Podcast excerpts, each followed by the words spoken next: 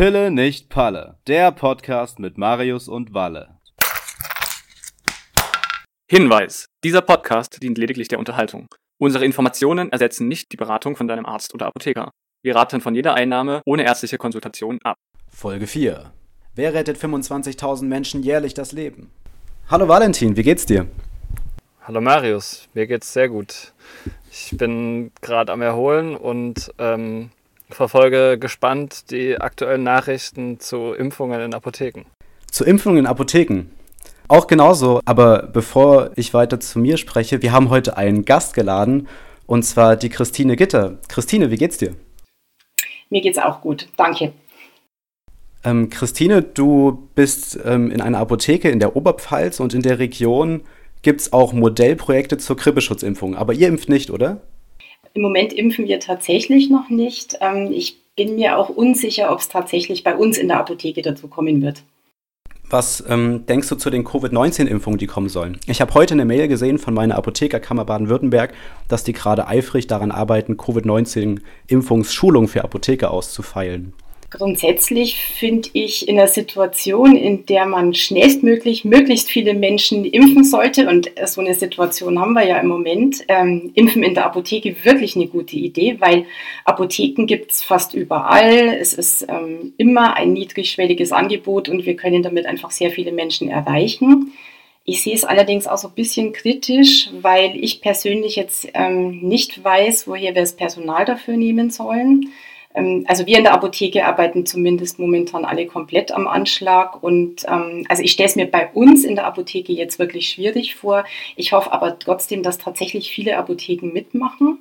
Und ähm, gestern habe ich erst in der Umfrage gelesen, dass sich sogar zwei Drittel der Deutschen durchaus in der Apotheke impfen lassen würden. Also die Bereitschaft äh, der Bevölkerung wäre ja auch da. Ich fände es toll.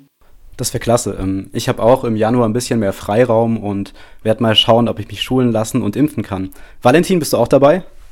Ja, ich sehe das tatsächlich schon noch ein bisschen skeptisch. Also jetzt für diese Notlage, sofern es wirklich daran liegt, dass ähm, der Impfstoff nicht an die Menschen kommt, finde ich das sinnvoll.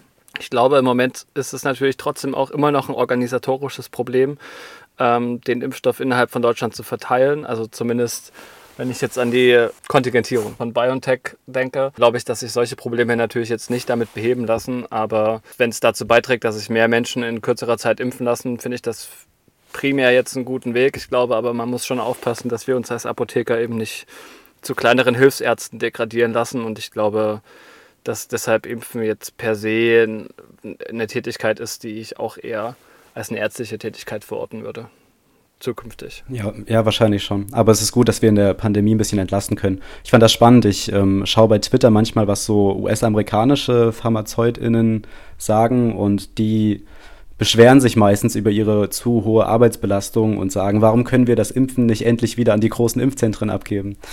Naja, mal schauen. Naja, ich wäre auf jeden Fall gerne dabei wenn ich an die anderen pandemiebezogenen Aufgaben wie Masken oder Impfzertifikate denke, die da über einen hereingekommen sind, dann sind das tatsächlich eher auch Zusatzaufgaben, die einen ja manchmal davon abhalten, die tägliche Arbeit zum Beispiel jetzt im Sinne der Arzneimitteltherapiesicherheit ähm, zu gewährleisten. Und wenn solche Dinge dann hinten runterfallen, ist es schon auch schade und fraglich, ob das dann wirklich so einen Mehrwert bietet. Das ist genau das Problem, das ich im Moment auch sehe, weil ähm, ja, gerade die digitalen Impfzertifikate sind doch Zeitfresser und äh, wie du auch sagst, für, für wirklich sehr wichtige Dinge bleibt dann oft keine Zeit mehr. Bevor wir noch tiefer in unser eigentliches Thema heute eindringen, ähm, Christine, danke erstmal, dass du heute vorbeigekommen bist. Wer bist du eigentlich und wie bist du zur Pharmazie gekommen? Ja, wer bin ich eigentlich? Überraschung, ich bin Apothekerin und ähm, ich musste das jetzt tatsächlich mal kurz nachrechnen. Äh, das bin ich schon seit fast 25 Jahren. Ähm, überwiegend in der öffentlichen Apotheke. Ich habe inzwischen aber auch schon äh, zwei Sachbücher geschrieben und Seit ungefähr zwei Jahren arbeite ich an dem Schulungskonzept für Pflegekräfte. Zur Pharmazie bin ich gekommen, weil mich tatsächlich schon als Kind alles brennend interessiert hat, was mit dem Körper und Körpervorgängen zu tun hat. Außerdem habe ich schon immer gerne gekocht und da ist Pharmazie doch die ideale Verbindung, oder? Das stimmt. Ich habe das geliebt in der pharmazeutischen Technologie. Die Rheologie, wie funktioniert Ketchup, was ist eigentlich Mayonnaise? Zum Beispiel, genau. Ja, ich äh, finde es aber auch heute noch absolut faszinierend, was so ein paar Bröselchen Arzneistoffe im Körper bewirken können. Ich finde Pharmakologie echt so spannend und ähm, mir macht es tatsächlich auch immer noch großen Spaß, das in der Apotheke anwenden zu können. Natürlich, wenn die Zeit dafür da ist. Ja, genau, die Zeit. Die Zeit, die ist für uns immer ein Problem und ein Stück weit wollen wir uns heute auch über die Zeit unterhalten. Wir reden heute in erster Linie über die vier Buchstaben, nach der sich jede Pharmazeut in den Seele sehnt. Was sind das für vier Buchstaben? AMTS, was für Arzneimitteltherapie-Sicherheit steht.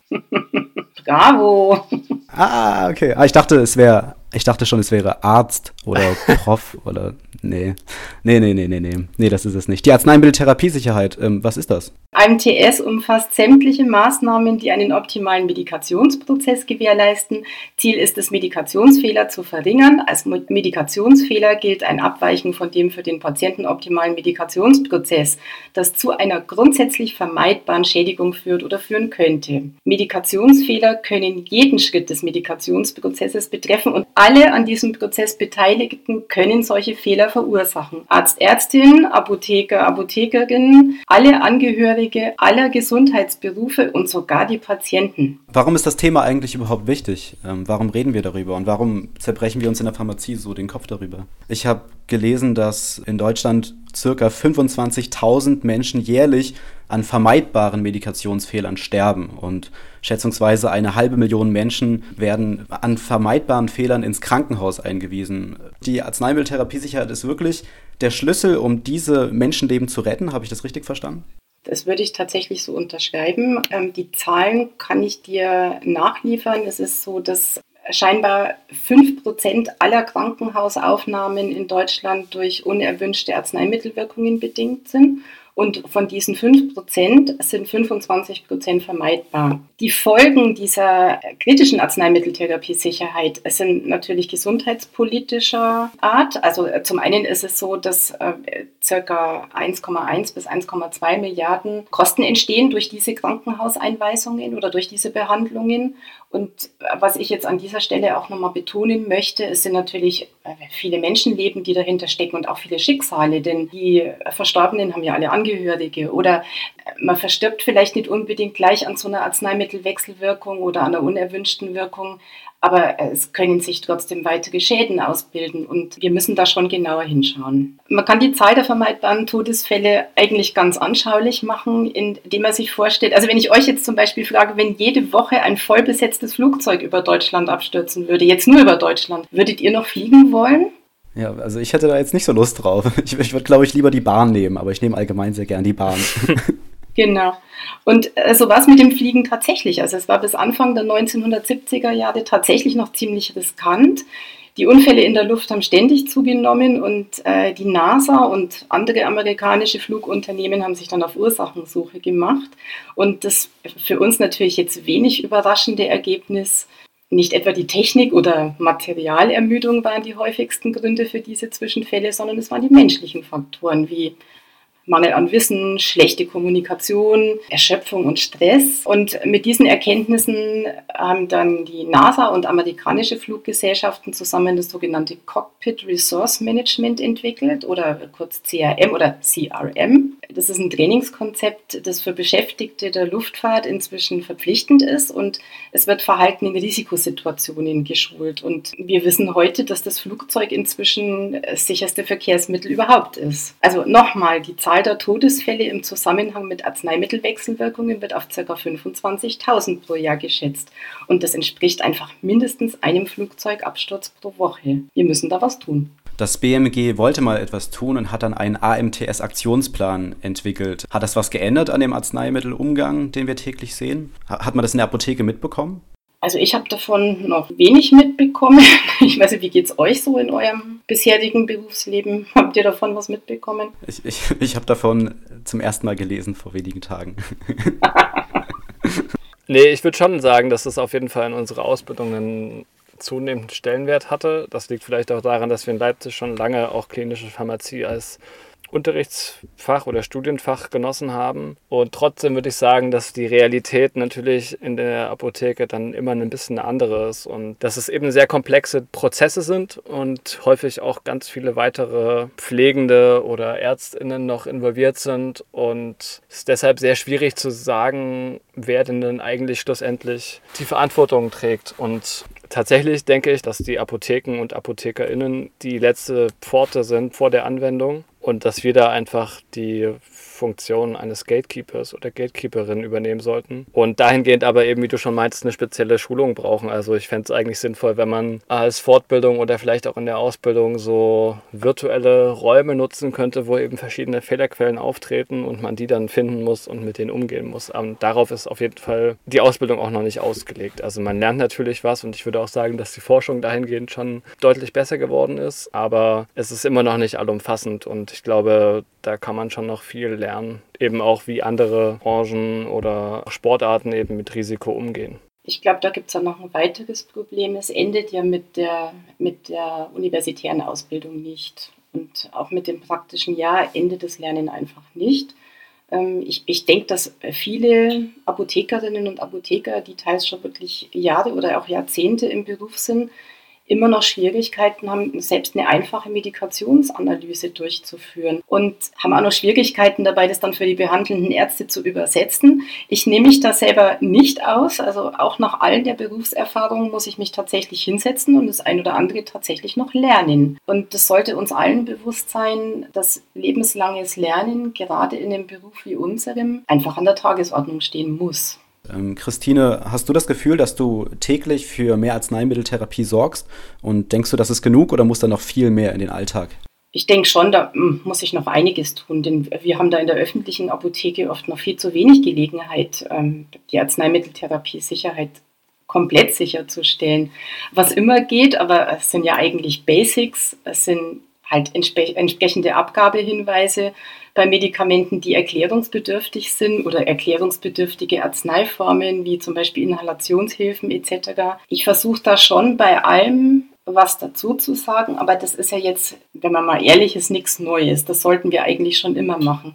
Arzneimitteltherapie Sicherheit beinhaltet noch ziemlich viel Kommunikation. Also man muss dem Patienten und der, der Patientin zuhören. Man muss auch gucken, verstehen die das tatsächlich, was ich ihnen erkläre? Oder gibt es insgesamt noch Fragen zur Therapie? Kann ich da noch Unsicherheiten beseitigen? Ich versuche einfach genau hinzuhören. Und manchmal folgt aus so einem Gespräch dann tatsächlich eine richtige Medikationsanalyse. Ich suche auch immer wieder das Gespräch mit den Ärzten, auch wenn die manchmal genervt sind. Ich lasse mich da aber nicht abwimmeln. Ich versuche aber auch da nicht in den Mittelpunkt zu stellen, was bei der Verordnung schiefgelaufen ist, sondern wovon der Patient oder die Patientin profitieren könnte. Und wenn man das so formuliert, dann klappt es eigentlich auch mit den Ärzten ganz gut. Aber ansonsten wirklich so die ganze Medikation im Überblick behalten und die auch wirklich zu managen. Also wir sprechen ja da auch vom Medikationsmanagement. Da gibt es im Moment ähm, weder die Zeit noch auch tatsächlich die Honorierung.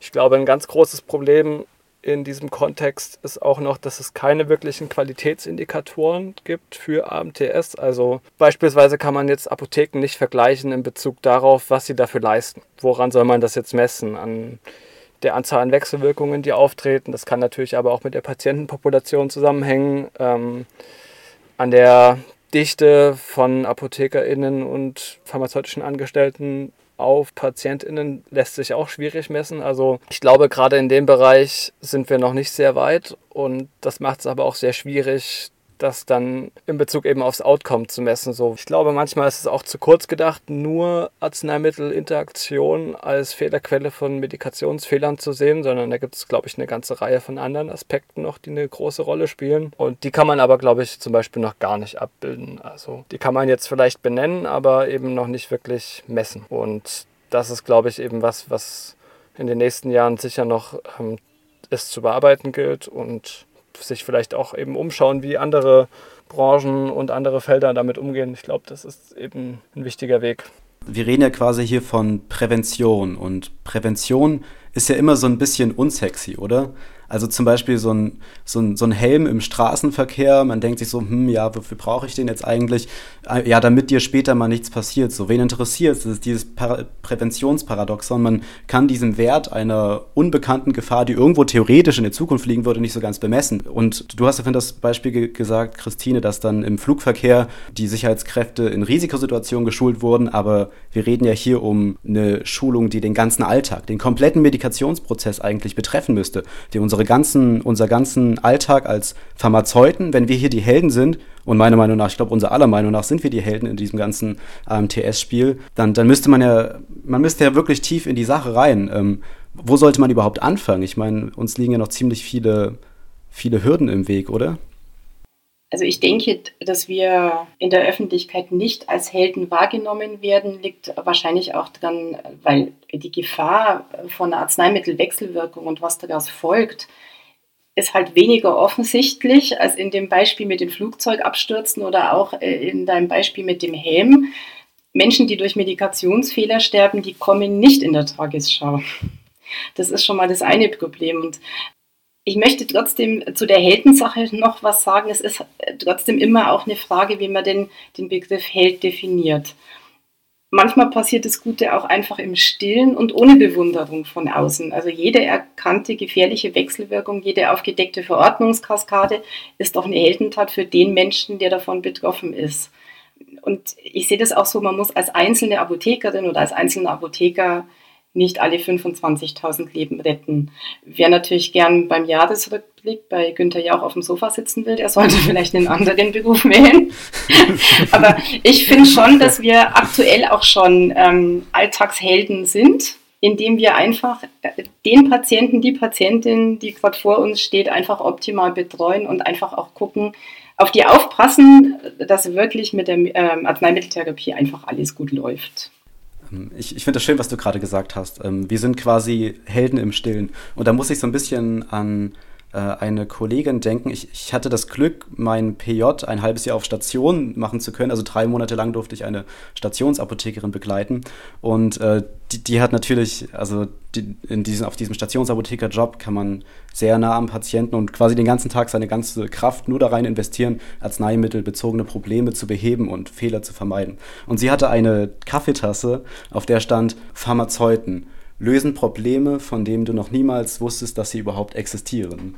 Das beschreibt eigentlich das Problem relativ gut. Und ähm, als Stationsapotheker, ich habe das heute nochmal in diesem Buch Stationsmanagement im Krankenhaus gelesen, dort schreiben die Autoren, dass ähm, Stationsapotheker nicht nur individuell Patienten betreuen sollen, sondern auch grundlegend Prozesse zur AMTS verbessern sollen und wesentlich fördern sollen. Zum Beispiel, indem sie zwischen Apotheke und Station vermitteln, fehlerhafte Prozesse erkennen und die Zusammenarbeit aller Beteiligten verbessern. Und zusätzlich noch Krankenhausmitarbeitende schulen. Ist das ein Modell, was Apotheken auch anstreben können oder sollen? Absolut. Ähm, wenn es im Krankenhaus funktioniert, warum sollen niedergelassene Apothekerinnen und Apotheker nicht auch niedergelassene Ärztinnen und Ärzte informieren oder Pflegepersonal? Ich denke, wir müssen vor allen Dingen auch noch an die Schnittstellen ran. Also ich denke jetzt an den typischen Pflegeheimbewohner, der zum Beispiel von einer Apotheke versorgt wird mit und der aber aufgrund von irgendeiner Interaktion dann in der Notaufnahme landet und dann da irgendwie zwei Wochen in der Klinik ist, vielleicht auch, weil es ihm da besser gefällt als im Pflegeheim, bleibt er noch eine Woche länger und dann kommt er aber zurück in das Pflegeheim, da hat sich dann vielleicht wurde ein, zwei Nebenwirkungen erkannt. Trotzdem ist es ein Risikopatient mit eben eingeschränkter Nieren und vielleicht auch noch Leberfunktion mehr als fünf Medikamenten, so der typische Polymedikationspatient. Und ich glaube, dass gerade an diesen Schnittstellen, wenn der dann vielleicht meinetwegen auch noch einen elektiven Eingriff hat und dann kriegt er noch zusätzlich irgendeinen Blutverdünner XY, dass vor allen Dingen an den Schnittstellen viel passieren muss und dass da dieser Informationsgap, den ich bisher häufig sehe, dass der minimiert werden muss. Und da habe ich schon eine Hoffnung, dass sich vielleicht mit elektronischen Verordnungen ähm, und vielleicht auch vereinheitlichten Verordnungssystemen da was tut. Aber ja, ich glaube, das ist bisher auch ein frommer Wunsch. Also das war auch mein Eindruck, zum Beispiel jetzt im Hinblick auf gewisse Modellprojekte, die vielleicht schon laufen, dass es häufig dann an der Umsetzung in den Verordnungssystem von Ärzten oder in unseren Softwaresystemen in der Apotheke manchmal hapert. Und das ist immer schade, wenn es dann an so Lappalien halt liegt. Ja, wobei ich da ganz kurz einhaken möchte. Es ist ja, also zum Glück gibt es ja Versorgungsverträge mit den Heimen und die heimversorgenden Apotheken, die haben das eigentlich ganz gut im, im Blick. Du hast ja alle Bewohnerinnen und Bewohner im System und ähm, zumindest die äh, ausgeprägteren Interaktionen, die siehst du. Also ich, ich denke, dass da schon mal ziemlich guter Sicherheitsanker einfach da ist. Ähm, der, ähm, äh, greift natürlich nicht, wenn die Bewohnerinnen und Bewohner sich die Sachen selber besorgen. Das ist natürlich ganz klar. Aber die meisten Bewohner in Heimen, die werden doch immer von einer oder maximal zwei Apotheken versorgt. Schon, aber ich denke trotzdem, dass es, ähm, also mein inneres Bild ist gerade diese typische, vielleicht Elektrolytverschiebung aufgrund von Diuretika, die häufig nicht wirklich akut ist und meistens auch gut überwacht ist, aber wenn es dann vielleicht im Sommer bei 40 Grad und dann hat an dem Tag, weiß ich nicht, noch irgendeine Pflegende ist krank und die Personaldecke ist dünn, dann hat die Person noch zu wenig getrunken und auf einmal ist es dann halt doch akut. Also ich glaube, es gibt gerade eben in Pflegeheimen viele subakute Stadien, die erstmal gar nicht so relevant erscheinen und das sind natürlich dann auch irgendwie Wechselwirkungen oder Aspekte, die man jetzt eben nicht so schlimm sieht und die dann aber zu hohen Kosten führen. Also weil allein eben das Rufen von einem Notarzt, dann die Aufnahme, das Checken, das sind, glaube ich, die Patienten, vor allem die Hochrisikopatienten, die auch hohe Kosten verursachen und wo es halt auch darum geht, vor allen Dingen erstmal für die Patienten einen Benefit zu schaffen und ich glaube dann längerfristig auch für Patienten, die jetzt vielleicht nur ein oder zwei Medikamente nehmen. Das, das ist vielleicht auch was, was mit dem Präventionsparadoxon sich ganz gut erklären lässt, dass sozusagen der Benefit, den manche Maßnahmen haben, die man jetzt für alle macht, wie zum Beispiel die Covid-Impfung, die hat jetzt nicht für jeden einen direkten Benefit, aber wenn wir das alle machen, dann hat es gesellschaftlich so einen hohen Wert, dass es sich auszahlt. Oder wenn ich jetzt an Alpinismus denke, dass wir jetzt überall ein Netz haben und überall einen Helikopter rufen können, das hat für sehr wenige aber einen sehr hohen Impact. Und jeder, der vielleicht jetzt alpin klettern geht, wird sagen, boah, Helikopter ist ja der Megabringer.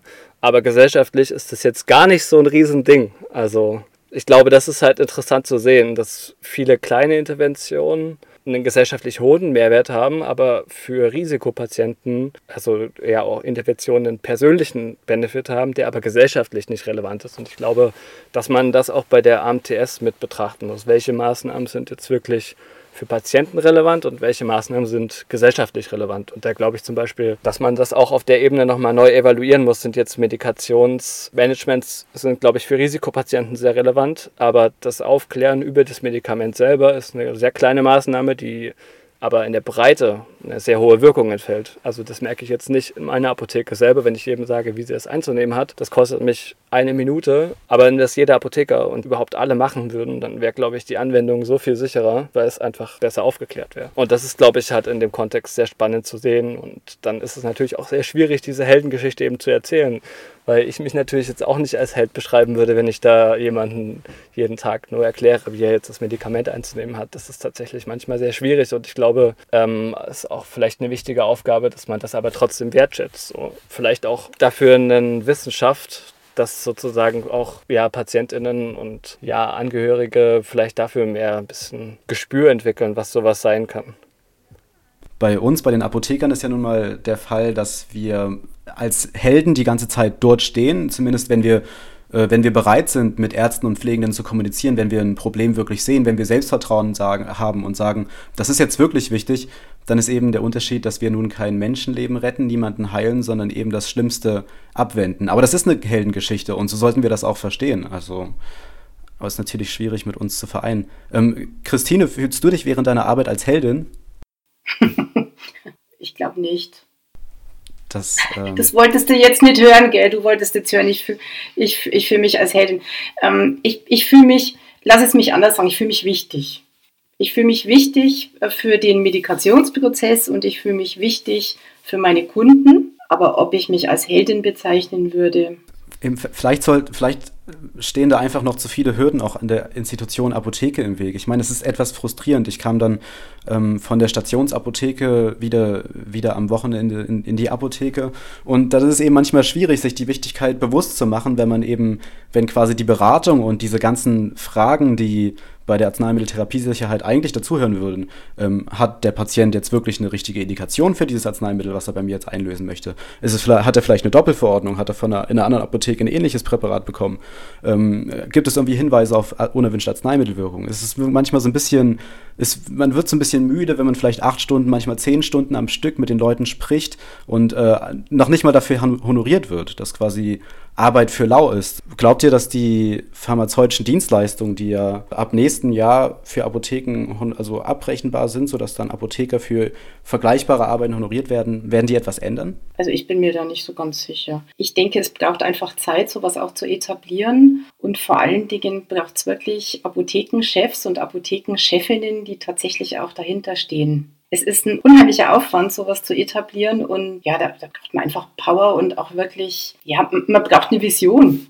Okay, dann, dann können wir uns zusammensetzen und, äh, und überlegen, was ist unsere Vision? Also ich würde einfach sagen, unsere Vision sollte sein, jährlich 25.000 Menschen das Leben zu retten. Valentin, ist das eine gute Vision? Findest du das zu, zu, hoch gegriffen, zu niedrig? Ich bin ja eher inzwischen Fan von Prozesszielen und ich finde es vielleicht ein erstrebenswerteres Ziel, sich vorzunehmen, jeden Tag mindestens einen Prozess, einen Medikationsprozess zu optimieren. Also das wäre nicht viel sinnvoller, weil dann hätte ich auch was, was ich jeden Tag erreichen könnte und was dann übers Jahr zum Beispiel schon mal mindestens 365 sind. Wenn ich dann meine Kollegen und Kolleginnen noch mit einbeziehe, sind wir vielleicht schon bei 1500 Prozessen und wenn ich dann eine Stadt wie äh, Leipzig mit einbeziehe, dann sind wir schon bei, ja, keine Ahnung, extrem vielen und ich glaube, dass sich eher sowas, wenn man an Prozessen denkt, was ja auch AMTS ist, dass sich das viel besser auszahlt. Das klingt irgendwie inspirierend. Also ich glaube, der Valentin und ich, wir wären ein perfektes Team. Valentin stellt Prozesse in den Mittelpunkt, ich stelle ja. den Menschen in den Mittelpunkt. Es kann nur gut gehen. Genau, am Ende kommen gesunde Patienten bei raus, die keine, die keine vermeidbaren ähm, Medikationsfehler erleiden müssen. Absolut. Ich, äh, ich, ich, wünschte, ich könnte mein nächstes Rezept in einer Apotheke einlösen, in der ihr beide beschäftigt seid. Das ist wahrscheinlich eine Online-Apotheke. Nein! hoffentlich nicht. Hoffentlich nicht. nee, nee, nee. Ich mag, ich mag ja den, den Gang ja. vor Ort. Ich, ich liebe ja. Ich liebe es ja, in, in Räumen zu stehen, mit Leuten face to face zu reden und äh, ja, ja, hoffen wir, dass das klappt. Was ist unser Fazit? Glaubt ihr, die Heldengeschichte der AMTS-Arbeit ist eine Geschichte stummer, kleiner Helden? Die wir aber jetzt schon sein können, oder eine, in der in Zukunft irgendetwas Großes passiert? Also ich glaube, für uns selber ist es so, dass wir stumme kleine Helden sind, aber ich denke, in der Wahrnehmung und für die Publicity ist es gut, wenn wir uns als große, laute Helden wahrnehmen, weil das tatsächlich auch ein Thema ist, was mehr auf die Agenda von äh, Sendungen wie der Tagesschau gehört. Also, und das lässt sich natürlich viel besser verkaufen. Christine, du bist ja so ein bisschen in der Öffentlichkeit, du bist ja auch auf, auf Twitter sehr bekannt. Glaubst du, du, du schaffst das, diese Heldengeschichte so ein bisschen we weiter zu erzählen? Die Leute werden schon aufmerksam, oder? Ja, ich bin mir da immer nicht so ganz sicher, was tatsächlich ankommt und äh, was tatsächlich wirklich einfach nur geherzt wird. Keine Ahnung. Ähm, ich bin allerdings, und das ist jetzt wirklich ungewöhnlich für mich, dass ich nicht das letzte Wort haben möchte, aber ich bin da ganz beim Valentin. Äh, wir werden natürlich überwiegend im Stillen, Helden im Stillen sein aber wir müssen das trotzdem weiter in die Öffentlichkeit bringen. Wir müssen informieren und müssen einfach gucken, dass wir ähm, im Sinne der AMTS einfach weitermachen. Ich finde, das klingt einfach ähm, herrlich. Genau das machen wir.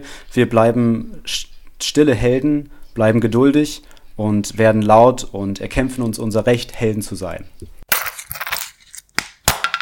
Wenn du das hörst, hast du die neueste Folge Pille nicht Palle bis zum Ende gehört. Respekt erstmal dafür. Du kannst dich in unseren Newsletter eintragen, indem du auf den Link in dieser Podcast-Beschreibung klickst. Damit bleibst du immer auf dem Laufenden, was deine Lieblingspodcaster Valentin und Marius Neuss am Start haben.